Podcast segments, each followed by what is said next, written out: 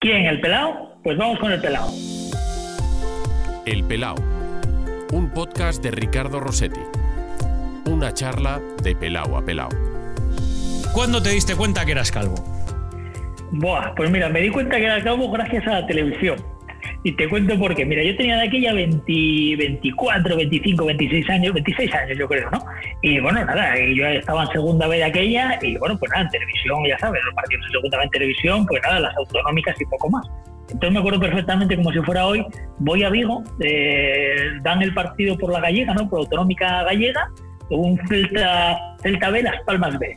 Entonces acaba el partido y, y el, y el realizador muy amable me dice, oye, quiere una copia del vídeo, ¿cómo la voy a querer? Mi primera copia de, de, de, de vídeo en VHS, en VHS, que por cierto todavía está por ahí, todavía la conté otro día. Y claro, bueno, yo encantado de la vida, loco de contento, voy para casa y amigo, voy para casa y pongo el vídeo, claro, aquella, aquella máster de ahí arriba que se veía desde, desde el medio campo, pues ahí se me veía todo el cartoncito que empezaba a aparecer con 24 25 años y dije, uff, esto pinta mal. Y a partir de ahí quise resistir, quise resistir, eh, me no creas tú que fue de un día para otro, me resistí a pensar que podía quedar calvo, pero al final sucumbí, porque bueno, al final la naturaleza es lo que tiene, ¿no? Que, que va despejando.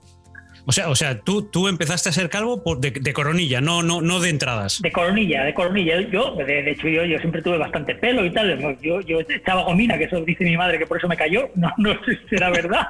Yo siempre echaba gomina, era, era, el pelo era muy cuidadoso y demás, ¿eh? Y bueno, me lo colocaba. Y sobre todo, claro, después cuando empezabas a caerte y tal, pues más lo colocabas todavía, ¿no? Para intentar disimularla. Pero sí, sí, yo empecé por la coronilla. La coronilla, las entradas, nada, muy poco. Hasta, hasta ya al final, muy poco, muy poco. Oye, y foto cuando, cuando tenías pelo, cuando te, cuando te echabas gomina, ¿te, te, te reconoces? ¿Te reconocen cuando enseñas esas fotos? Buah, mira, si, si no me conocen de antes, no me reconocen, no me reconocen. Oye, ¿cómo cambia, cómo cambia el pelo? Porque te voy a contar a ti, ¿no? ¿Cómo Sí, cambia sí. el pelo? no, no, no me reconocen porque es que yo, yo, yo, yo tuve melena. Yo aquí donde me ves, yo con 18 años tenía una melena que me llegaba a los hombros, ¿eh? O sea, A cuidado. ¿eh? A los hombros. Yo, eh, ah, bueno, es que esto es otra historia, esto es otra historia también para contar. Eh, mi madre siempre quiso tener una niña y yo creo que estaba un poco frustrada y hasta que no me comió la cabeza de tal forma que me hizo dejar el pelo largo, no paró. Y entonces yo con 18 años tenía una melena que parecía el principito valiente. Pues así iba yo con 18 años, así que claro, imagínate, yo veo las fotos ahora, que pocas quedan, no me preguntes por qué desaparecieron, pero vamos, vamos, como para, meter miedo, ¿eh? para meter miedo, carnaval total. Pero tú ahora eres, bueno, eres pelado más que yo. O sea, tú que eres de cuchilla de no dejar nada. Sí, sí, sí, yo soy de cuchilla. Yo cuando me afeito echo espuma a la cara y a la cabeza. Y cuchilla y, y nada, la verdad que al principio, al principio, claro, los, los primeros veces que lo hice, te puedes imaginar, pero claro, tú por, por atrás no te ves. Entonces necesitas dos espejos, ¿no? Claro, pues las primeras veces ya te puedes imaginar, compré un espejo de mano, bueno, me cortaba entero, aquí parecía que iba, que, que venía de la guerra, o sea, bueno, bueno, bueno, un desastre. Ahora nada, ahora tardo pues nada, cinco minutos ni siquiera. Oye, pero eh, eh, y, y lo hiciste de, de golpe, es decir, cuando te diste cuenta de, oye, yo aquí, yo, yo soy calvo, o sea, yo tengo que raparme. ¿Te rapaste ya o fuiste poco a poco de manera gradual y ahí también te resististe un poco? No, fui poco a poco, me resistí. Yo estuve, bueno, iba a decir una temporada, yo, claro, llevo tantos años arbitrando que cuento... Sí, sí, tú y yo hablamos por temporada, no hablamos por cuento los años. años por temporada, sí, sí, Sí. Yo ya no cuento por los años, cuento, cuento por temporadas. Entonces yo resistí, ¿no? Yo llegó un verano en que dije, pues ya, ya te digo, ya se me notaba, claro, ya empezabas a salir de cuarto árbitro en primera división, en segunda B, claro, ya había más cámara, más televisión, y yo cada vez que me veía en televisión me, ponía malo, malo, malo, porque aquello yo no lo concebía. Entonces dije, nada, esto vamos a buscar una solución. Entonces lo fui y al peluquero le dije, oye, méteme la máquina, la maquinilla ahí al, al 1, al 2, más o menos, ¿no? Cortito. Entonces, bueno, nada, me metió la maquinilla cortito y ahí, amigo, bueno, en verano, como estás moreno, pues tú sabes que cuando estás moreno, aunque tengas un poco de pelo, no se te nota tanto. Entonces, nada, bueno, al 1 estaba encantado. Ay, amigo, llegó el invierno, bueno, Asturias es lo que es, paraíso natural, pero, pero llueve y sale poco el sol, pues cuando empezó a, ponerse la parte, la parte donde no tenía pelo blanca, aquello era un poema, aquello era, era peor que, que, que la coronilla que me salía. Entonces, nada, aguanté aquella temporada, tiré aquella temporada y al verano siguiente dije, hasta aquí llegamos, vamos a meter la, la cuchilla y que sea lo que tenga que ser. Y hasta hoy. Eh, ¿Y eres de champú o eso también te da igual? No, Bueno, yo soy, yo soy de desastre, básicamente, ¿eh? o sea, de desastre. Quiero decir, en casa, en casa gel, en casa gel para todo, porque champú me, me da, me da no sé qué, ¿no? Pero luego cuando voy a los hoteles soy un desastre, porque empiezo a ducharme y hecho, me enjabono entero y de repente veo champú. Bueno, ¿qué vas a hacer? Ya, ya lo sé, ya lo sé. No, o sea, soy, un auténtico, soy un auténtico de, de, lo que cojo, básicamente, lo que cojo. Hola, Pablo González Fuertes, muy buenas. Muy buena, Ricardo Rossetti. Porque no sé por qué con los árbitros, yo aquí nombre y apellido, pero claro, los árbitros sois nombre y dos apellidos. Yo no sé si es por, para que se acuerden de vuestro padre y de vuestra madre, pero los dos apellidos y a ellos queda para toda la vida. ¿eh? González Fuertes para toda la vida.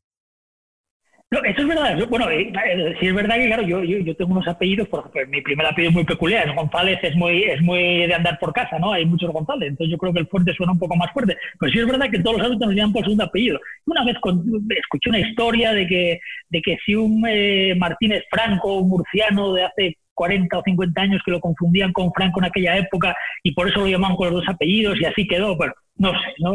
si te soy sincero tampoco sé ni por qué, ni cómo, ni de qué manera, pero sí es verdad que todo el mundo nos conoce por los apellidos. Eh, que, tenía ganas ya de, hablar contigo aquí en, el Pelao, que hubo una vez que estuvimos a punto, pero no se dio. Pero, pero por días. sí, sí, por días.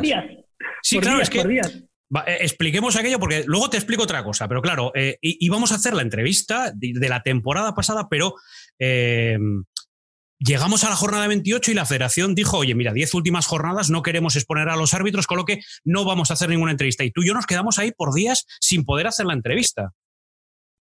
Sí, sí, así fue, así fue. De hecho, la teníamos planificada y todo. Tú y yo habíamos hablado, habíamos hablado con el responsable de comunicación.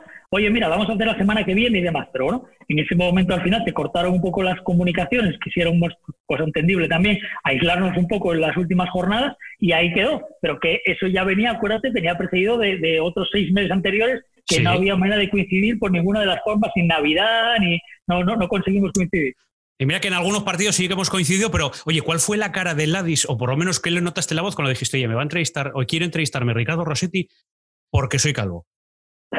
La acusación fue, espera, espera, ¿cómo que por qué eres calvo? Bueno, coño, pues porque soy calvo, porque el podcast se llama El Pelado, entonces ¿por qué soy calvo? Dice, pero en serio, Digo, no, de verdad. Pero bueno, fue la misma cara que cuando, ¿no te acuerdas cuando nos encontramos en Madrid en el hotel? Que tú me dijiste, oye, te quiero hacer una proposición. Estoy empezando, porque de hecho de aquella debía llevar una o dos entrevistas, no llevas más.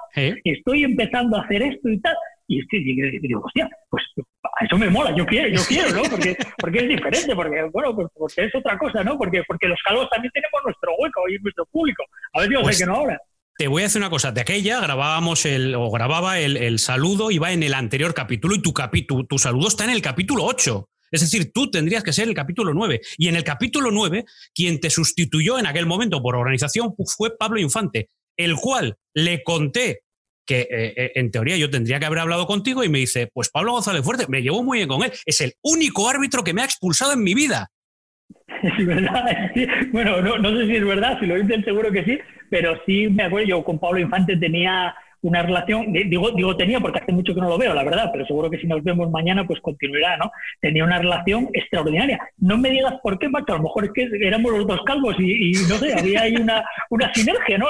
No sé por qué, pero la verdad que era, era un tío y es un tío extraordinario, o sea, una muy buena persona y al final, pues en el campo, pues oye, pues él hacía lo suyo, yo hacía lo mío y había veces que se enfadaba conmigo, yo con él, pero bueno, pero la verdad que nos llevábamos muy bien. Muy bien. Te la, tiene guardada, ¿eh? ¿Se acuerda? Bueno, eh, en Tenerife con la Ponferradina, minuto 20, minuto 30. Luego le, vi, era el cachondeo en, los compañeros del vestuario, porque dije, Joder, es que yo con este tío me llevo bien. Pues menos mal que te llevas bien, porque al final también es verdad que habían ganado en Tenerife, ¿eh? A pesar de que le echaron, de que le expulsaste doble amarilla en el minuto 30, ese partido lo, ganó la Ponferradina y eso alivió un poquito tensión, digo yo. Me acuerdo, me acuerdo de ese partido, vamos, eh, perfectamente de hecho, eh, no, no recordaba en qué minuto lo había echado, eso es verdad, pero sí me, sí me acuerdo que lo expulsé y luego yo creo que al final del partido nos vimos y tal, y me dice, joder, Pablo, y yo, joder, macho, ¿qué quieres, tío? Yo estoy en el campo, yo, yo no veo, yo no veo números, no veo nombres, yo veo que hay una infracción y que tengo que sancionarla y, joder, ¿qué vas a hacer? Pues para la próxima pues será, ¿qué vamos a hacer, no? Pero un tipo extraordinario. Calvos y Pablos, porque encima hasta compartís, compartís un nombre. Oye, ¿qué tal lo llevas, Pablo? Porque claro, ya llevamos 44 eh, días más o menos metidos en casa. ¿Cómo llevas esto del confinamiento? 40 y no sé qué, yo ya perdí la cuenta, ya prefiero ni, ni, contar, ¿no? Pues mira, la verdad que no lo llevo mal, si te soy sincero, ¿eh? porque al final, como, como yo creo que te acostumbras a todo, eh, pues yo me hice una rutina, conseguí comprar una cinta de correr, un monté aquí un medio gimnasio y para poder mantenerse en forma y, mantener pues pues un poco esa línea física que, que venías trabajando durante toda la temporada, ¿no? que era una pena perder. Y la verdad que, bueno, pues montándonos una rutina en casa con mi mujer y yo, eh, por las mañanas entrenamiento, un poco de estudio, y no sé cómo, por qué, ni, ni, ni me digas cómo, pero, pero siempre toco que hacer. O sea, es una cosa, eh, me, me, siento en eso para después de cenar una hora, porque, porque me paso un día entero haciendo cosas, ¿no?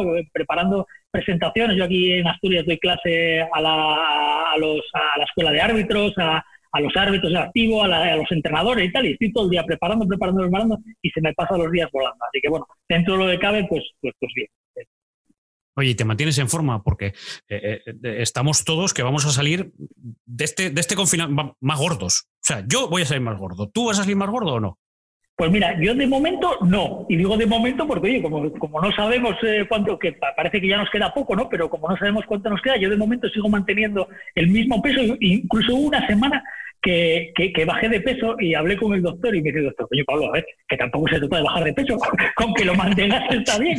Pues claro, como al final tienes más tiempo, yo creo que estoy entrenando más que nunca. Porque como tienes más tiempo, dices tú, bueno, pues por la mañana, pues voy un poco a la hacienda, coño, pues por la tarde, pues voy a hacer gimnasio, ya que estoy aquí voy a poner 20 minutos a la cita y estoy entrenando más que nunca. Eh, bueno, Aquí no hay secretos, ¿eh? yo para esto soy muy transparente. Esto lo estamos grabando un miércoles por la tarde y esto va, va, a emitirse, bueno, emitirse, es que un podcast no, se emite, se cuelga, se sube y a partir de ahí cada uno lo escucha cuando quiera. Pero claro, cuando esto lo pueda empezar a escuchar la gente, estamos hablando del viernes 1 de mayo, es decir, que dan 24 horas para poder salir a hacer deporte. ¿Tú eres de los que está ahí al lado de la puerta con las zapatillas como, como los toros en San Fermín preparados para salir a correr o te lo tomas con calma? Bueno, eh, casi, casi, eh, casi, casi, te lo digo de verdad, porque eh, la, gente que está de hacer deporte lo sabe, o sea, no tiene nada que ver eh, correr en la calle a correr una cinta de, de, correr, o sea, es que es, totalmente diferente, o sea, las articulaciones sufren más, tu pulsación no es la misma, tu ritmo no es el mismo, o sea, que estoy loco por, por, por volver a correr a la calle, volver a tener las sensaciones de pulsaciones mías, de pisada, de, vamos, de, volver a hacer esa rutina que, que hacía habitualmente, pues antes de que desgraciadamente nos pasara lo que nos pasó. Oye, me han dicho que eres muy metódico y con esto que me estás contando creo que eres de, de, de a rajatabla, de llevar eh, todo medido y que no se te pasa nada, que, que puedes hasta pesar alimentos para comer. Bueno, mira, es una cosa que hubo una temporada que pesaba alimentos, de, verdad, hubo una temporada, lo que pasa es que luego, pues, pues, como todo, ¿no? Ya cuando te acostumbras a una cosa y dices, bueno, pues ya no me hace falta pesar el arroz, ya con el puñadín ya me vale, ¿no? Pero sí es verdad que soy, o intento ser muy metódico en todo, ¿no? Porque creo que al final eh, eso te lleva un poco al éxito, ¿no? El tener claro lo que quieres, cómo lo quieres y la forma de llegar a ello te lleva a no desviarte del camino. Y intento ser muy, muy, muy metódico para todo. Que no te digo que de vez en cuando sea un poco desastre, pero bueno, hay, al final hay que, hay que aglutinar, hay que aglutinarlo todo, ¿no? Yo estos, eh, estas entrevistas y estos podcasts no quiero que se ciñan al, al coronavirus, eh, porque al final esto luego uno lo escucha cuando le dé la gana, como le dé la gana, y vete tú a saber si alguien lo está escuchando dentro de un año y no quiero que solo hablemos de esto. Pero, pero en tu caso sí que te quiero hacer dos, tres preguntas relacionadas con este momento que estamos viviendo. Primero, ¿cómo es para vosotros los árbitros? Porque estamos viendo eh, los entrenamientos de los futbolistas en casa, que están con ganas ya de, de, volver a entrenar cada uno en su, en su, en su ciudad deportiva. ¿Cómo es vuestro entrenamiento que es tan físico? ¿Cómo os mantenéis en contacto con otros árbitros? ¿Mantenéis charlas telemáticas por lo que he visto eh, en un vídeo que ha pasado la, federación? ¿Cómo es esa relación ahora mismo que cada uno está metido en casa? Mira, pues a nivel físico un poco lo que te decía, ¿no? Yo tengo la suerte de tener aquí pues la cinta de correr y un pequeño gimnasio que monté y la verdad que en ese sentido intentas hacer o adecuar el mismo entrenamiento que hacías antes a lo que es el confinamiento en casa con lo que tiene. Entonces, bueno, en ese sentido, la verdad que me, estoy manteniendo bastante bien físicamente. Yo creo que todos, eh, por lo menos en primera división o fútbol profesional, estamos en la misma línea. Y, a nivel de, técnico, de, de, vernos las caras, la verdad que tenemos mucha suerte porque, evidentemente, nadie contaba con esto, pero el Comité Técnico de Árbitros a nivel nacional hace un año ya eh, experimentó una serie de cambios eh, a mejor y, sobre todo, una evolución muy importante en, los sistemas de comunicación online y nosotros tenemos una plataforma, tenemos una plataforma donde recibimos eh, test de reglas de juego, donde recibimos vídeos, donde recibimos feedback, donde los podemos ver, donde podemos interactuar con nuestros instructores. Eh, una o dos veces a la semana nos reunimos vía Zoom, como estamos haciendo tú y yo ahora, con el presidente, nos vemos los 20 las caras, hablamos, eh, incluso eh, discutimos de jugadas. O sea, estamos haciendo más o menos lo mismo que hacíamos antes, pero antes nos veíamos mucho más físicamente y ahora nos vemos, pues como estamos tú y yo, por videoconferencia. Pero la línea que es de, trabajo que estamos eh, realizando anteriormente al coronavirus es prácticamente la misma que tenemos ahora. ¿A vosotros os han preguntado si queréis volver? Porque estamos con que si los jugadores, algunos tienen reparos, otros no son partidarios, otros saben que van a tener. Bueno, salió Fali diciendo que o, aseguran que no hay ningún riesgo, cosa que me parece muy complicado, o, por él, él no vuelve. ¿A vosotros os han preguntado si queréis volver? ¿Cómo ves ese riesgo, Pablo? Bueno, es que ¿sabes qué pasa? Que nuestra opinión es poco relevante y te quiero decir por qué. Porque al final aquí eh, el, que tiene que marcar las pautas para poder volver a desarrollar el deporte del fútbol o cualquier otro es el, es el Ministerio de Sanidad. Cuando el Ministerio de Sanidad decida que podemos volver a, a los campos de fútbol o que el, el, tenista puede volver a, la, a la, pista de, tenis o todos los deportes que hay en España que están deseosos como, como, como el resto de volver, pues será porque eh, esta pesadilla está acabándose y será porque las condiciones son las mejores para, para volver a desarrollar nuestra actividad. Entonces, al final, que quieras o no quieras, que te guste más o menos, bueno, eh, si, si, la línea eh, del Ministerio de Sanidad hasta ahora está siendo la de estamos tenemos que estar confinados en casa porque porque es lo mejor y a partir de X día vamos a salir a desarrollar nuestra labor, pues será porque ya es el momento de hacerlo. Entonces, bueno, si, si todo el mundo está, está eh, saliendo a desarrollar sus trabajos con normalidad, la sociedad en sí, ¿por qué no lo vamos a hacer nosotros cuando el Ministerio de Sanidad crea conveniente que lo tenemos que hacer? Al final es una desescalada, es un momento en el que todos tenemos que volver a reincorporarnos a nuestra vida laboral. Entonces, bueno, yo, yo lo veo con mucha normalidad, la verdad. Eh, ¿Tenéis test? ¿Sabes si os van a dar test? Eh, no, no, no, tenemos ni idea de, ese tema, ni lo preguntamos, ni lo sabemos, porque, insisto, yo creo que cuando volvamos tendrá que haber un protocolo y ese protocolo pues dictaminará con el visto bueno del, Ministerio de Sanidad qué es lo que tenemos que hacer y qué es lo mejor para todos, porque aquí no se trata de, nosotros, sino se trata también del entorno, de toda la gente que hay a nuestro alrededor. Entonces, bueno, yo, estoy convencido de que, de que las líneas a seguir pues serán, serán las adecuadas y las coherentes en cada momento. Eh, eh, ¿Vais a necesitar pretemporada vosotros? Hombre, mm, si bien es cierto que nuestro nivel físico eh, creo que en ninguno de los casos, por lo menos en el fútbol profesional, disminuyó, porque creo que el preparador físico que tenemos sí que está hecho haciendo una gran labor y está muy encima de nosotros y nos, nos está evaluando semana a semana para que no perdamos ese ritmo de competición. Hombre, sí es bueno, sí es bueno volver a tocar pues eh, ya no solo la calle para correr, ¿no? Si es bueno volver a tocar un campo de fútbol, volver a, volver a poner unas botas, volver a tener las sensaciones que tienes eh, en un partido. Pues nosotros eh, muchos de los entrenamientos que hacemos los hacemos en campo de fútbol, como no podía ser de otra forma. Los hacemos con botas de fútbol, como no podía ser de, otra forma, igual que los futbolistas. Entonces sí que es recomendable que, vuelvas a tocar esas esa bueno pues esa, esa lo que te vas a encontrar el sábado o el domingo cuando vayas al partido.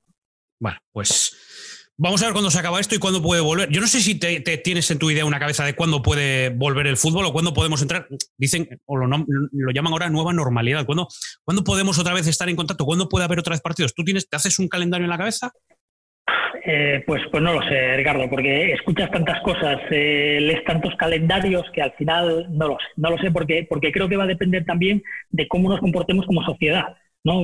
Eh, y eso es fundamental. Después de llevar, como decías tú antes, cuarenta y pico días confinados, si no somos capaces de tomar una serie de medidas cuando empecemos a ir a la calle, vamos a tener problemas, porque si esto repunta va a ser mucho más grave. Entonces, todo va a depender de cómo nos comportemos nosotros como sociedad cuando salgamos a la calle. Bueno, pues vamos a aparcar este tema porque insisto que, además e, estos podcasts a mí me sirve y, lo ha comentado la gente que, ha escuchado las últimas entrevistas. Vamos, a hacer un paréntesis, vamos a hablar de cosas que no sean, eh, que no tengan relación con el coronavirus, que creo que hasta nos viene bien. Eh, sí, totalmente. oye, ¿cómo fue esto de quiero ser árbitro? Voy a ser árbitro porque hay un día en el que se tiene que, iluminar una bombilla. No sé, no, no sé si serás de eso, como nos dicen a los periodistas, no servías para el fútbol, acabas siendo periodista. No servías para el fútbol, acabas siendo árbitro. O tú eras árbitro de vocación. No, mira, yo, yo hasta hace muy poco, y esto, esto es verídico, ¿eh? yo cualquiera, a lo mejor en alguna entrevista ya lo dije anteriormente, hasta hace muy poco yo siempre dije, eh, no hay árbitro de vocación porque yo estaba convencido, porque yo no, no, era árbitro de vocación. De hecho, yo en mi época no conocía a nadie que fuera árbitro de, vocación. Y ahora hago un paréntesis y te contesto la pregunta. Pero eh, mira, me pasó el otro día una cosa que, que, yo, estoy alucinado, yo estoy alucinado todavía. Eh, eh, una compañera de mi padre del trabajo tiene un niño de 4 o 5 años y el otro día le pide las tarjetas, oye, las tarjetas de, de, arbitrar de Pablo y tal. Y dice, sí, sí, tal, pero, pero oye, que le gusta el fútbol tal. dice, no, no, es que es forozo de Pablo. O sea, es que eh, quiere, hombre, no, no te lo pido porque me da vergüenza, pero él quiere una camiseta suya. Y yo me quedé, digo, no puede ser verdad. O sea, ¿pero cuántos años tiene el niño? Seis años. Digo, no puede, en serio, de verdad, en serio. Y entonces dije, coño, pues a ver si es verdad y me equivoqué y ahora hay árbitros de convocación de verdad. O sea, es una maravilla es una maravilla, ¿no? Pues no era mi, no era mi caso y yo no fui futbolista tampoco, yo jugué mucho pues, con los amigos, en el patio colegio y hacíamos pachangas todas las semanas y tal, pero yo no era futbolista, pero mira, yo con 15 años, eh, estando en el instituto, vienen a darnos una charla sobre arbitraje. ¿no? Y por aquel entonces eh, bueno, éramos eh, un grupo de, de, de, de, cuatro, mis tres mejores amigos, que de hecho siguen siendo, y estamos ahí los cuatro y nos dan la charla tal, y nos dicen que, bueno, que oye, que esto del arbitraje, claro, estamos hablando de hace 24 años, imagínate. O sea, hace 24 años el, árbitro era, no era ni deportista ni era nada por el estilo, era uno de negro que aparecía por ahí, que llevaba todos los palos, por cierto, y bueno, la imagen era desastrosa. Y bueno, salimos de tal y nos dice aquel, aquel buen hombre, de, mira, pues nada, aquí vais a ganar unos perruques en asturiano, vais a ganar unos perruques y tal, que los perruques aquellos, el, el primer partido me pagaron 400 pesetas de hace 20 años, o sea, bueno, tampoco era que fuera nada del otro mundo, y nada, vais a entrar gratis, podéis entrar gratis al Molinón, al Tertier, a ver fútbol, a ver partidos y tal. Bueno, pues nada, salimos de aquella reunión y de los cuatro, uno, que era así un poco más echado para atrás, dice, no, no, no, árbitros de fútbol que me faltaban, no, fastidies y tal. Otro dice, otro dice, bueno, joder, oye, ¿por qué no? Podemos probar, ¿no? Otro, el tercero dice, mira, yo a mí me da igual. Y, y, y entonces miran todos para mí dice, bueno, ¿qué hacemos? Dice, oye, mira, dije, mira, probamos y hasta donde lleguemos. Mira, pues llegamos hasta aquí, que hoy, hoy yo hace, hoy, hoy no concretamente, pero hace ya 24 años que soy árbitro y mis tres mejores amigos siguen siendo árbitros conmigo en ¿Ah, diferentes categorías regionales, siguen siendo árbitros. Y mira, eh, yo, yo solo digo con mucho orgullo y, hasta me emociona prácticamente comentarlo, pero eh, tú sabes que cuando llegas a cierta edad eh, pues cada uno estudia una cosa, cada uno tiene su familia, pierdes un poco el contacto de, aquellos chavales de 15, 16 años, ¿no? de, aquella cuadrilla que tenías. Y nosotros, gracias al arbitraje, llevamos estando juntos veintipico años. Entonces, para mí es, bueno, pues súper emocionante cuando, cuando hablo de cómo empezamos y, que seguimos todavía vinculados eh, gracias al arbitraje y a, la, amistad que tenemos, claro. Oye, ¿quiénes son los, los árbitros? ¿Y en qué pues categorías eh, están? Pues mira, este es Manuel Bermejo, que está en tercera división, Miguel Prendes, que, fue asistente de segunda vez, fue asistente mío en segunda vez, durante un año nada más, pero fue asistente mío, y, Pedro Cabello, que ahora está ya en auxiliar, ya no, ya no arruta nada, pero que llegó en su momento a tercera división también. ¿Y, alguno no te vio? Claro, es que tú llegaste ahí a primera, tú estás en primera, pero menudo follón el que no, nos metiste aquel día para tirar para adelante, ¿o están muy orgullosos? no, la verdad que, la verdad que están, la verdad que están muy orgullosos y yo de ellos, y la verdad que que, bueno, me lo demuestran, hay veces que, quedan para ver los partidos míos, y unas cosas, pero no os aburrís, a mí me, he visto las semanas que me veis por la tele, no os aburrís y tal, y la verdad que, la verdad que muy bien, pero bueno, sí hubo momentos en, eh, sobre todo cuando estamos en el fútbol regional, que ese es el, es el, es el complicado, el jodido, cuando estamos en el fútbol regional, que vaya, vaya, vaya historia, a mal, a mal tiempo nos metimos nosotros en esto, pero bueno, al final tiras para adelante. Te conozco poco, te voy conociendo un poco, ¿eh? pero no me extrañaría tampoco que aquella conversación fuese con una botella de sidra de a que no hay, a que no hay apuntarse. hombre, escucha, un asturiano, un asturiano, eh, como, como dice el otro, ya sabes, que primero la botella de sidra siempre, porque yo, yo soy muy exportador de la, tierrina, yo a mí, yo siempre hablo de, botellas de sidra y de la tierrina allá donde, allá donde puedo, y, bueno, pues evidentemente a que no hay, eso estuvo encima de la mesa desde el primero que dijo, oye, yo no. Con la, con la sidra vamos a tener un problema, a ver cómo nos habituamos ahora a beber sidra, ¿eh? Oye, eso no, bueno, bueno, eso no lo quiero ni imaginar, no lo quiero ni imaginar. Oye, ¿cuándo te das cuenta? Yo, sigo subiendo, ¿y cuándo dices, oye, mira, que yo voy a llegar, que, que yo voy a pitar aquí a los mejores? Hostia, eh, eh, el, el, el, hecho de cuando yo, yo voy a llegar seguro, hasta el día que no te dicen, estás en primera división, no. Eso ya te lo digo. Pero sí es verdad que, yo siempre tuve la convicción, y sobre todo en segunda B, yo en segunda B pasé años eh, muy complicados, porque fueron fueron muchos años en segunda B, es una categoría muy difícil, eh, lo compaginas con tu vida profesional, con tu vida familiar, es una categoría complicada, con la misma exigencia que tiene la primera división. Y, ahí yo sí que me planteé eh, la, posición clara de que yo tengo que hacer todo lo posible por cumplir mis sueños. O sea, porque yo esto, te lo tomarás a broma, ¿eh? pero, pero yo, yo soñaba con arbitrar en primera división. O sea, yo era, yo, bueno, yo iba para la cama y, y, soñaba con, bueno, tú, tú, que eres, eh, tú que eres de la época, tú recordarás los partidos de Canal Plus de las 12 en que sonaba aquella melodía de desafío total, de chun, chun, chun, ¿no? Pero yo soñaba que, que, siempre salía, ¿no? La primera imagen era el árbitro con el balón en las manos, ¿no? Y salía al campo y ponía la sintonía. pues yo soñaba con ser ese árbitro que llevaba el balón eh, con esa sintonía, ¿no? Entonces, yo desde, el desde que estuve en segunda B ya me propuse, me propuse, digo, mira, no será por mí, yo voy a hacer todo lo posible y si, oye, si hay alguien mejor y, llega y yo no puedo llegar, pues, pues, ¿qué le vamos a hacer? Pero, pero yo no quiero que pasen los años, mirar atrás y decir, coño, podía haber hecho algo más y no lo hice por estar ahí. Yo voy a darlo todo. Y mira, pues, pues tuve la, suerte de, de, poder conseguirlo, ¿no? Pero bueno. Mira, eh, dices ahora lo de la sintonía de, desafío total y se me pone un poquito la, carne de gallina que hemos perdido a Michael Robinson en el día de ayer después de, una enfermedad en este último año y medio, de, bueno, pues tú veías al, árbitro con el balón para salir en, en, esos partidos con esa sintonía y yo le veía a él, yo le veía ahí con Carlos Martínez. Yo fui al Molinón con 14 años a pedirle un autógrafo porque a mí me gustaba todo el circo aquel y con el paso de los años he tenido la, enorme suerte de poder compartir algún partido con, con, él. Y bueno, un partido en Anfield, por ejemplo, el del año pasado de, Champions y, la final de la Champions, ¿eh? Y la final de la Champions de su Liverpool. Y, estamos un poquito compungidos. Ahora que, decías lo, de, lo del himno, lo de la canción de Desafío Total yo, no tuve, yo no tuve la suerte, yo, yo no tuve la suerte de conocerlo, pero sí, pero sí era un tío que, que, tú le, escuchabas en televisión y, y, daba gusto, porque yo nunca lo escuché criticar a nadie, ni criticar a un árbitro, ni criticar a un entrenador, o sea, era, era un tío que te aportaba, que te aportaba cuando hablaba, ¿no? Y la verdad que, para, para la figura arbitral era, era un señor, ¿no? Pues creo que para todo, ¿no? Yo no tuve la, la, la, fortuna de conocerlo, pero, pero para la figura arbitral era, era un señor y, y eso pues agradece un montón un espectáculo, ¿eh? conocerlo. Además, no te hacía falta mucho, ¿eh? 15 minutos y ya eh, tenías la, oportunidad de llevarte la imagen eh, que, se han llevado muchos compañeros que en estas últimas horas han glosado su figura, escrito artículos. Bueno, y ahí queda su obra, Informe Robinson, Acento Robinson, su día después. Tú también, igual que yo, seguro que eras fan del día después de los lunes a las ocho y media, allí pendientes de los reportajes y de, todas las imágenes que, se, que sacaban. Sin duda, sin duda. Más era, era ese programa que te gustaba verlo porque hablaba, porque se hablaba de fútbol, porque al final tú veías, tú querías ver los reportajes de los partidos y veías los goles, veías eh, veías fútbol, veías fútbol, ¿no? Y, y, y, bueno, pues, pues, pues evidentemente es ese recuerdo de la infancia que, que tú tienes y que yo tengo, ¿no? De, de, de, de ese fútbol de antes, que, que, que, no tenía nada que ver con el de ahora, porque, bueno, pues porque eran menos cámaras, porque la repercusión seguramente sería menor que la que hay ahora, pero, pero es el fútbol que, tú y yo mamamos, ¿no? Como decimos en Asturias. O sea que, bueno.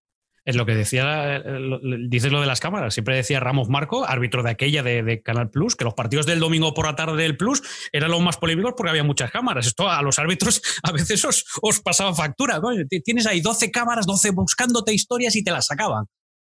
Hombre, pero es que yo, mira, yo lo comento muchas veces, ¿no? O sea, eh, cuando uno de los grandes cambios que, tiene el ascender de, categoría es eh, la repercusión mediática que hay alrededor claro, cuanto más cámaras, pues, pues, pues, más se ven las cosas. Cuando ibas a pitar ahí a segunda vez, al campo de no sé dónde, en aquel pueblo que no había cámaras, pues hacías lo que te daba la gana, llegabas allí, pitabas, a lo mejor te ves como el penalti del siglo, pero como no lo veía nadie, pues bueno, pues, pues como estaba cerca del te acertaría, ¿no? Pues, pues esa realidad, pues hoy en día, pues, pues evidentemente no tiene absolutamente nada que ver. O sea, que está claro que cuantas más cámaras, pues, pues más, más, más focos, ¿no? Mirándote. Pero y vosotros también habéis cambiado, ¿no? O sea, el estamento arbitral también ha cambiado para bien. Es decir, esta entrevista hace 10 años casi era impensable, ¿no? Los árbitros y los periodistas, fuera de cámara sí, pero, pero en una entrevista era imposible. Y ahora, en estos últimos años, sí que os habéis abierto a, entrevistas y yo no sé si notáis a la gente más cerca, mm, eh, os sentís más comprendidos o esto no ha cambiado. No, mira, yo, creo que es bueno que podamos hablar, que tengamos una conversación distendida como la estamos teniendo tú y yo, que hablemos de, de, fútbol, de la vida, de arbitraje, de bueno, de, de, todo en general. ¿Por qué? Porque nosotros somos, somos gente normal, o sea, somos, somos una parte más, una forma de, de, todo esto en lo que estamos envueltos, pero somos gente normal que tiene su familia, que tiene sus sentimientos, que tiene sus pensamientos y pues evidentemente que yo creo que es muy positivo. Yo creo que la gente cuando te conoce o cuando tiene la posibilidad de, ver eh, tu otra parte, que no es la de estoy enfadado en el campo sacando tarjetas amarillas, pues eh, em, empatiza mucho más contigo. Yo creo que es muy positivo que, podamos tener este tipo de encuentros. Claro, lo que pasa es que siempre nos vemos en cabreados. Yo le decía un día a Mejuto, a nuestro amigo Quique, que es que yo en el campo, fuera del campo, eres un tío espectacular, encantador, divertidísimo, simpaticísimo, pero en el campo es que siempre te, eh, te, veo enfadado. Y me, y me respondió una cosa que me dejó planchado, y me dejó, tiene razón, que fue, tú conoces a un guardia civil o a un policía que te ponga una multa sonriéndote y de broma, pues a lo mejor también es verdad, pero es, que es verdad, ¿no? A veces os, vemos en el campo con una personalidad que no es la que tenéis fuera. Bueno, eso me pasa a mí mucho también. ¿eh? Yo, todo, el mundo que me conoce bien en profundidad me ve en televisión y dice, es que siempre estás con, cara enfadado, es que siempre estás enfadado. Pues, pues, un poco en la línea de digo, es que, es que yo, yo no me imagino ir, ir mañana a un juzgado a que me tenga que juzgar un juez y esté allí de cachondeo y en Bermudas y bueno, vengo a pasar la tarde. Pues no, pues nosotros nos venimos a hacer nuestro trabajo, venimos a impartir justicia y evidentemente, bueno, pues, pues dentro de la personalidad que tiene cada uno, que yo tengo una personalidad fuerte, bueno, pues un poco, entre comillas, te transformas en el campo, ¿no? Pero, pero no, no, deja de, de, ser, pues, pues tu trabajo durante esos noventa y pico minutos, pero debajo de eso, evidentemente, está la persona y está la, la eh, pues, pues el que conoce el día a día y pues al final por eso digo que es importante que de vez en cuando pues eh, interactuemos de, esta forma, el que se vea pues, pues otro Pablo diferente al que conoce la gente, ¿no? Oye, y tú tienes que hacerte imponer, lo digo porque, claro, tratar con los jugadores es un mundo, cada uno es de su padre y su madre, y, los hay que os tratan de engañar minuto a minuto y los hay que son más llevaderos. Mira, eh, la verdad que una vez que una vez que entras en una categoría, en el momento que van pasando los años y todos nos vamos conociendo, todo es mucho más fácil, ¿no? O sea, eh, lo, difícil es que, llegas a una categoría, como puede ser la primera división el primer año, pues evidentemente tienes que imponerte, porque, porque tienen que conocerte, porque, porque los jugadores también tienen que saber eh, a quién tienen eh, desempeñando esa, esa función, que, es la, arbitral. Una vez que te conocen y que ellos saben los límites a los que pueden llegar y a los que no, no, deberían por las consecuencias que puede tener, la verdad que es mucho más fácil. Y yo ahora mismo, que es mi tercer año en primera división ya, pues yo me encuentro muy cómodo en, el terreno de juego y, con, los jugadores, eh, con la inmensa mayoría de ellos, ¿no? Porque, porque ellos saben quién soy yo, yo sé quién son ellos y la verdad que, bueno, pues cada uno hace su función, pero, pero de una forma muy cordial. Oye, en su día se habla de Raúl, de Iniesta, de, Valerón como futbolistas de muy buen trato. ¿Quién es el, tío con el que mejor tratas en el campo? ¿Quién, ¿Quién es el que te lo pone más fácil? Bueno, te voy a decir una cosa, hay muchos, ¿eh? Hay muchos. El, el, mito de quién es el mejor y quién es el peor, eso, bueno, pues, pues eso es una, una conversación. Bueno, pues algún, algún, alguno que te lo ponga fácil. No, me, insisto, ahí, ahí hay muchos que te lo yo, yo creo que la inmensa mayoría, la inmensa mayoría es que si, si te digo eh, si te digo uno, me quedan otros 89, porque, o 90 o 100, porque la inmensa mayoría, la verdad que el, trato, el trato en el campo es muy bueno. Pero, insisto, ellos al final en alguna ocasión se enfadan, yo también, ¿eh? Yo también, porque los que veis mis partidos y, me, y ven, ellos saben que soy temperamental y que muchas veces discuto con ellos y, y que, y que tenemos unas palabras para aquí, unas palabras para allá, pero, pero quiero decirte, pero al final el trato, el trato es muy bueno. Y, y, una de las cosas que a mí más me gusta en el, en el, en el, mundo del fútbol es que cuando acaba el partido, pues eh, todo eso queda en el campo y, y, ya queda la persona y queda Pablo y queda fulano y queda Mengano y nos damos un abrazo en el túnel de vestuarios y hasta la próxima y suerte, ¿no? Y eso para mí es fundamental. Y hay muchísima gente que entiende, que entiende el fútbol así. ¿Intercambiáis camisetas vosotros con los jugadores? ¿En algún caso? No, que va, que va. Nosotros, nosotros tenemos las camisetas nuevas. Mira, primero, ¿por qué? Porque yo creo que no sé si alguien querrá nuestras camisetas. Eso quedaba por ahí, quitando el crío este de cinco años que te digo. A mí nunca nadie me pidió una camiseta así como diciendo, la quiero de recuerdo, ¿no? Pero, pero no, no, que va, que va las camisetas y, eh, no, sé, no, no sé si tendría cierto sentido entrar en ese tipo de sinergia, ¿no? De, de cambiar las camisetas, porque desgraciadamente luego es, si te cambias la camiseta con uno del color X, pues el otro del color Y va a decir que es que te la cambiaste por ese y eh, desgraciadamente esa perspectiva de, deportividad eh, a nosotros no, no, no nos incluyen en la inmensa mayoría de los ocasiones, ¿no? Pero bueno, pero yo creo que iremos cambiando esa sinergia. Yo estoy convencido que con los años eso se va a ir cambiando y, se nos va a reconocer como deportistas, como uno más y bueno, como una figura normal dentro de lo que es el ámbito público. Oye, ¿quién que...? Vale, no me, no, me has dicho, no me has querido destacar al ninguno de los que, oye, buen trato. ¿Quién es el más pesado? No te voy a decir el más malo. ¿Quién es el más pesado? El más insistente. el que lo tienes aquí todo el partido. Pesados hay algunos, hay algunos también, no, te voy a decir que son todos muy buenos, hay algunos también, pero bueno, eh, yo, yo no, te lo voy a, no te voy a decir el nombre todavía, vamos a esperar un tiempo porque yo confío que vayan cambiando con el tiempo. Entonces, eso, eh, eso significa de confianza. Eso significa que está en activo. El que tienes en la cabeza está en activo. Bueno, bueno, oye, vamos a darle ese voto de confianza a algunos de ellos que seguro, seguro, seguro que van cambiando con el tiempo. Oye, ¿y tú cómo, cómo asumes el, error? Esto que tantas veces comentamos los periodistas después de un partido, la polémica, 27 veces una imagen, las crónicas las críticas de los partidos, cómo se comenta luego las radios, la, tal jugada, el bar. ¿Tú esto cómo lo llevas? ¿Te aíslas? ¿Lo escuchas? ¿No, no quieres saber nada? Mira, el, yo, eh, mi mayor crítico soy yo mismo y, es que soy, soy, soy hasta, hasta, hasta mal crítico. ¿Por qué? Porque, porque es que soy demasiado duro. Quiero decir, yo, yo acabo un partido, yo veo mi, mi partido, veo mis jugadas y yo ya sé si hacerte o fallé. O sea, no falta que me lo diga nadie. Entonces, eh, mi mayor crítico soy yo mismo. ¿Por qué? Porque me fustigo yo solo, porque, porque la gente, la gente yo no sé si piensa que tú vas a arbitrar eh, haces el partido y luego marchas y no pasa nada, ¿no? No, sí pasa, ¿no? Aparte, aparte de, una serie de, protocolos que tenemos administrativos y que, y que, se utilizan para, para, mejorar, ¿no? Nosotros tenemos un autoanálisis, tú acabas tu partido, eh, lo ves en televisión, haces un autoanálisis que envías a tu comité eh, nacional, el comité nacional tiene una persona que vio el partido por televisión, te hace otro informe, tienes otra persona en el campo de fútbol que te hace otro informe, quiero decir, todo, todo eso lo que se busca es la mejora, ¿no? el intentar mejorar los aspectos en los que a lo mejor eh, necesitas algo más, lo que sea, pero eh, lo que es el, fallo en sí mismo, o sea, eh, yo tengo que ir a un hotel y que tú sabes lo que es estar en un hotel antes, después, que, que, que, el, que, el, árbitro puede, pues, pues esto no es un equipo, ¿no? O sea, nosotros tenemos un equipo,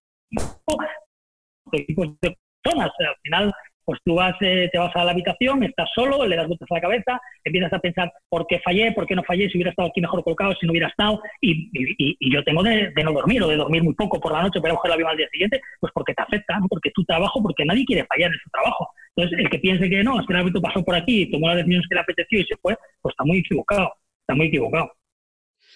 Tienes ganas de que vuelva. No sé si volverá esto con. Bueno, va a volver sin público. Bueno, ahí mira, menos presión. De las pocas, bueno, ah, de las pocas veces no. No, te van a chillar ni unos ni otros. ¿Qué va? Prefiero que me chillen. Prefiero que me chillen. O sea, sí, de verdad. Es, es, es como, como muy desangelado de, pitar sin público. Es como, como un entrenamiento. Como no es lo mismo, no es lo mismo, no es lo mismo.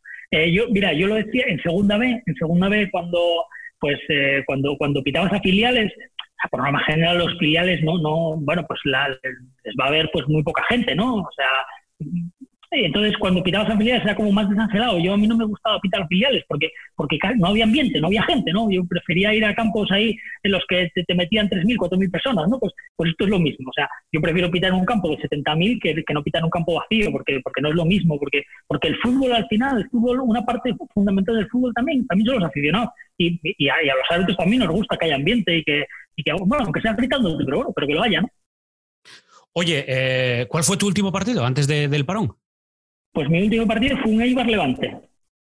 Y en Europa, porque tú también, también estás ya en la nómina de, colegiados eh, eh, que va por Europa.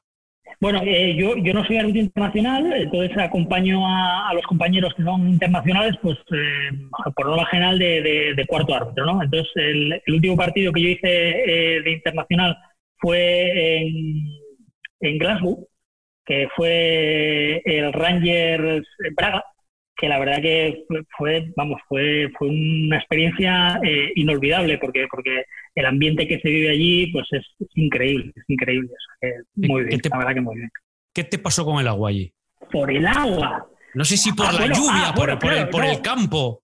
no, no, eh, por, por, el agua no, por todo lo que nos llovió aquel día, por todo lo que nos llovió, que yo no pasé tanto frío en mi vida, o sea, en mi vida tanto frío. Claro, a ver, Escocia no, no, no, es el Caribe, evidentemente, ¿no? Pues, pues empezó a llover, a arreciar allí, un frío terrible, el, el campo estaba pues de aquella manera, estaba de aquella manera, eh, bueno, eh, tuvimos en la charla por la mañana, pues tuvimos algún tipo de problema porque no sabíamos si ni siquiera podíamos llegar a jugar y bueno, nada, conseguimos jugar y bueno, salimos al campo, aguantó, pero la segunda parte empezó a llover, o sea, los últimos cuartos de hora lloviendo, un frío allí, allí en el medio, que cuando estás de cuarto árbitro, bueno, pues tampoco es que te puedes mover mucho, te mueves lo justo y necesario. Bueno, bueno, salir de allí congelado, no, lo siguiente, o sea, una cosa terrible, terrible. Te voy a decir una cosa, en Glasgow, no en ese campo que es Ibrox Park, porque es el campo del Rangers donde tú estuviste, en el campo del Celtic, es donde yo me tuve que poner por primera vez la gorra del frío que hacía en un partido, en un Celtic Barça, ¿eh?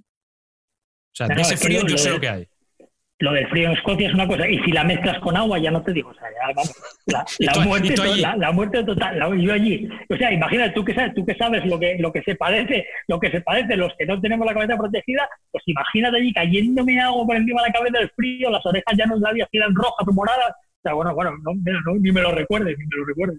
No, pero entonces igual que en Jeddah, ¿no? Cuando fuiste con la Supercopa. Sí, parecidísimo, parecidísimo. no, pero cuidado, llega, por el día era, era un calor terrible, pero luego cuando, cuando caía la, la, noche de atardecer refrescaba. Que nosotros fuimos pensando que allí, pues nada, 40 grados, pero claro, 40 grados a la hora que te hacía 40 grados, que cuando íbamos a entrenar a las 7, 8 de la tarde, bueno, coño, si hubiera traído la sudadera, pues, pues que la hubiera puesto, ¿sabes? O sea, que no creas tú que, que engañó, engañó. A lo mejor esa era la hora buena para ir a comprar. No, esa, era la mejor, ya te lo digo yo. Para ir a comprar era la mejor, eso seguro. Porque la que elegisteis no era la mejor. No, la que elegimos no era la mejor. Solo se nos ocurre a nosotros salir a caminar por el centro de Yeda, eh, pues no sé, serían la una y media, dos de la tarde más o menos. Bueno, encima todos, todos eh, nos coincidió en un momento que estaba la hora del rezo y las tiendas cierran. Cuando allí cuando, cuando se reza las tiendas cierran. Entonces ni siquiera podíamos entrar a, alguna tienda que tuviera aire acondicionado. Entonces nada, nos dimos una vuelta por aquella avenida que había, si, si había 40 grados a la sombra, solo había 45, o sea, chorreando, eh, parándonos en las esquinas donde había un poco, un poco de sombra. Escucha, vamos para el hotel, porque es que esto, esto no nos compensa. Ya, mira, vamos a, vamos a darlo por visto. Esto, vamos a darlo por Bueno, me va quedando poco. Eh, no sé si hay que recurrir al bar de la entrevista por algo que hayas visto. Mm, bueno, de momento no. Así que Puedes, puedes continuar. Vale, perfecto. ¿Tú dónde te manejas mejor, en el campo o en el bar? Bueno, yo me manejo mejor en el campo, pero por, básicamente porque llevo 23 años en el campo y, dos en el bar. Entonces, por, estadística pura y dura, la verdad que, bueno, pues en el campo, ¿no? Si tengo que contestarte esa pregunta, en el campo. A ver cómo va a volver el bar también, ¿eh? con esto del coronavirus, ¿eh? que si más espacio, que si menos gente, a ver cómo va a venir. Mampara, porque si en el bar bar con B va a haber que poner mamparas, en el bar con V, a ver lo que ponéis. Pues, pues a ver, a ver, a ver, no lo sé, no lo sé, ya, ya te contaré, ya te contaré. A ver, ¿has estado en Turquía? Eh, no, no estuve nunca en Turquía. No estuviste en Turquía. ¿Irías a Turquía? Iría a Turquía de vacaciones o a pasar unos días, pero si me preguntas por ponerme pelo, eh, rotundamente no. no a estas alturas no. Y no, que va, a estas alturas ya no. A estas alturas ya, ya, no, ¿por qué? Porque, porque yo creo que ya eh, con mi personalidad va, va mi físico, y mi físico es el que es, o sea, es el de la cabeza rapada ya, el calvo este, el, el, el, calvo tal y el calvo cual, ¿no? Pero, bueno, pero, es lo que hay, o sea, que cada uno tiene que buscar su nicho y, yo encontré el mío aquí, ¿no? Sí, normalmente cuando te refieres ahora a calvo, normalmente al lado viene un, un, insulto, ¿eh? Un insulto calificativo, ¿eh? De vez en cuando, tampoco, de vez en cuando, de vez en cuando. Oye, eh, calvo icónico. Bueno, calvo icónico, como, como árbitro no podía ser otro que Pierluigi Colina. O sea, ah, para mí. No esperaba otra respuesta. Claro, rompió barreras. O sea, rompió. Cuando yo decido eh, eh, raparme la cabeza, digo, coño, si este tío que, que, que, que es calvo, calvo, calvo, eh, llegó donde llegó y es el número uno, pues, pues, oye, pues, pues yo mi oportunidad tendré también, ¿no? Así que vamos, no podía ser otro, sin duda. Oye, Y, siendo árbitro eh, y estando pelado ya, siendo calvo, eh, ¿cuántas veces te llamaron Colina? Mira, Colina no me lo llaman mucho, ¿no? Colina no me lo llaman mucho. Eh, me, mira, me llaman mucho más eh, Infantino. Infantino es una cosa que, ya, que sí, sí, no lo sabías, pero Infantino es una cosa que allá donde voy, allá donde voy, la verdad que todo Infantino, Infantino, que dice que me parezco, no sé si es verdad mentira, pero sí, sí, es una cosa terrible. Sí, sí, sí. A ti te ponen dos copazos de estos, de, de, como los del Gin Tonic y tal, y ya puedes hacer sorteos de Champions. Bueno, ahora no, ¿eh? Ahora, ahora es jefazo, ¿eh? Pero Oye, mira, eh, eh, el calvo de la lotería, eh, Infantino cuando hacía los sorteos y luego estás tú. No está mal, ¿eh? No, no, que, los calvos estamos de moda, Ricardo, joder, que, tenemos nuestro público. Oye, tú eres calvo, pero tú cuando llevabas, tú que llevaste melena a los 18 años ahí de, principito, de príncipe de Bekeler, como me contabas antes, una melena que envidies. Joder, la mía con 18 años. o sea, volverías a tenerla. Sí, aunque fuera un ratín nada más, por acordarme, pero sí, sí, tengo que enviar alguna la mía, que es una manera preciosa. Oye, ¿quién está en esa línea delgada roja, en esa fina línea delgada roja al que hay que decirle, tío, pásate la maquinilla? pues, pues, mira, eh, mis dos mejores amigos que te contaba antes, eh, Manuel Miguel, yo, yo, oye, joder, la edad va pasando, vamos a cumplir 40 años todos. Y yo les digo, oye, mira, eh, pero mira, te voy a decir una cosa, mm, tampoco les animo mucho, ¿sabes por qué? Porque luego, oye, si ya hay más calvos como tú en el grupo, ya parece que desvirtúa un poco. No sé si, igual es un poco egoísta, pero ya parece que ya, ya no me gusta a mí que es como primera división. No, no me gusta a mí que haya más calvos que yo. No, no me preguntes por qué, pero. Te voy a decir una cosa, ¿eh? cuando yo empecé a hacer el, podcast, eh, me enteré de una curiosa estadística. España es el segundo país del mundo con mayor porcentaje de calvos. El 42%. solo nos, me parece, la verdad. Sí, sí, pues solo nos superan los checos. Bueno, pues mira, eso yo ese, dato no lo sabía. Muy 42% mucho me parece, pero bueno, claro, a ver, a ver qué llamamos calvo, claro. Bueno, también de la población que puede ser calva. O sea, no me imagino que hay eh, más cosas. Ah, bueno, sabes, el yo, el que se ha pasado la maquinilla en estos últimos meses es Mateo, ¿eh?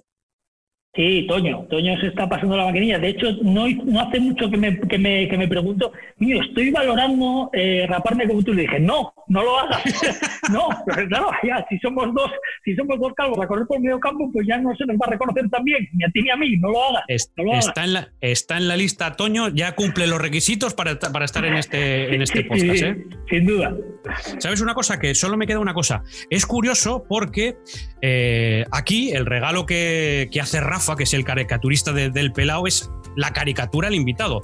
Me ha pasado una cosa y es que la voy a ver ahora mismo. O sea, me la acaba de enviar en el transcurso de esta entrevista, la he enviado al correo, con lo que al mismo tiempo que, la vas a ver tú, la voy a ver yo. No, esta vez no, no hay ninguna, ninguna pues preparación. Y este, a ver, que lo ponga aquí. A ver. Que lo pueda poner aquí. Este eres tú. Ah. Te la tengo que enviar, ¿eh? Sí, sí, sí, sí, sí, que me hace mucha ilusión. Bueno, por lo menos con una sonrisa, ¿ves? Para que no digan que siempre hago enfadado de la tele. Claro. Sí, pero con las tarjetas. con las tarjetas, con, el, con la escarapela del CTA de la Federación. Sí, sí, silbato amarillo. Está guapísimo.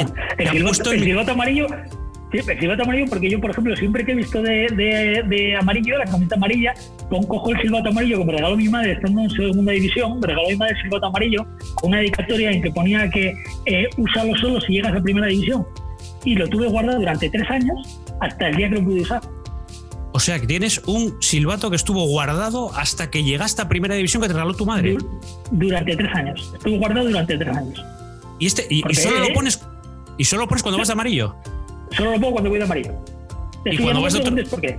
Cuando voy, cuando voy, bueno, es que, es que eh, por ejemplo, cuando, cuando voy de verde tengo un silbato verde también que me regalaron. Eh, entonces, bueno, pues me gusta ir conjuntado, me gusta ir conjuntado, me gusta ir conjuntado. está bien. Bueno, pues, pues el regalo de, Rafa, que bueno, siempre lo cuento, es compañero mío de, clase, que es el que le pone las caricaturas al podcast, te la llevaré, o sea, te la enviaré, porque telemáticamente ahora mismo no, no, no, no, no puede ser de otra manera, para que te acuerdes en algún momento, cuando la pongas en algún sitio, te acuerdes de lo que fue un día una conversación de miércoles por la tarde aquí entre, entre dos calvos y que forma parte ya de la historia del pelado. Pablo, que te agradezco un montón la, conversación, que me lo ha pasado muy bien y que me ha encantado conocer más, detalles de, de tu vida, de tu personalidad. Pues Ricardo, que te agradezco muchísimo a ti también, pues que hagas este tipo de entrevistas, pues que son eh, amenas, afables y que, y que, ven pues otro, otro punto de vista de, de, de, la persona y del personaje. Nos va a faltar la foto de espaldas. Bueno, pero ya te dije que te la tengo prometida, o sea que esa tendremos que tomarla con, con una botellina sidra, tenemos que hacerla después de la botellina sidra. A ver, a ver cuándo. Eh, no sé si en la fase 4, en la 5, en la 27, porque yo ahora estoy chulío, pero claro, hay que mantener las distancias de seguridad. Pero bueno, Pablo, eh, qué encantado de que hayas estado en, el pelado y que, oye, mucho ánimo y que, esperamos vernos muy pronto. Muchísimas gracias. Seguro que sí. Un abrazo muy grande. Cuídate mucho. El pelao. Un podcast de Ricardo Rossetti. Una charla de pelao a pelao.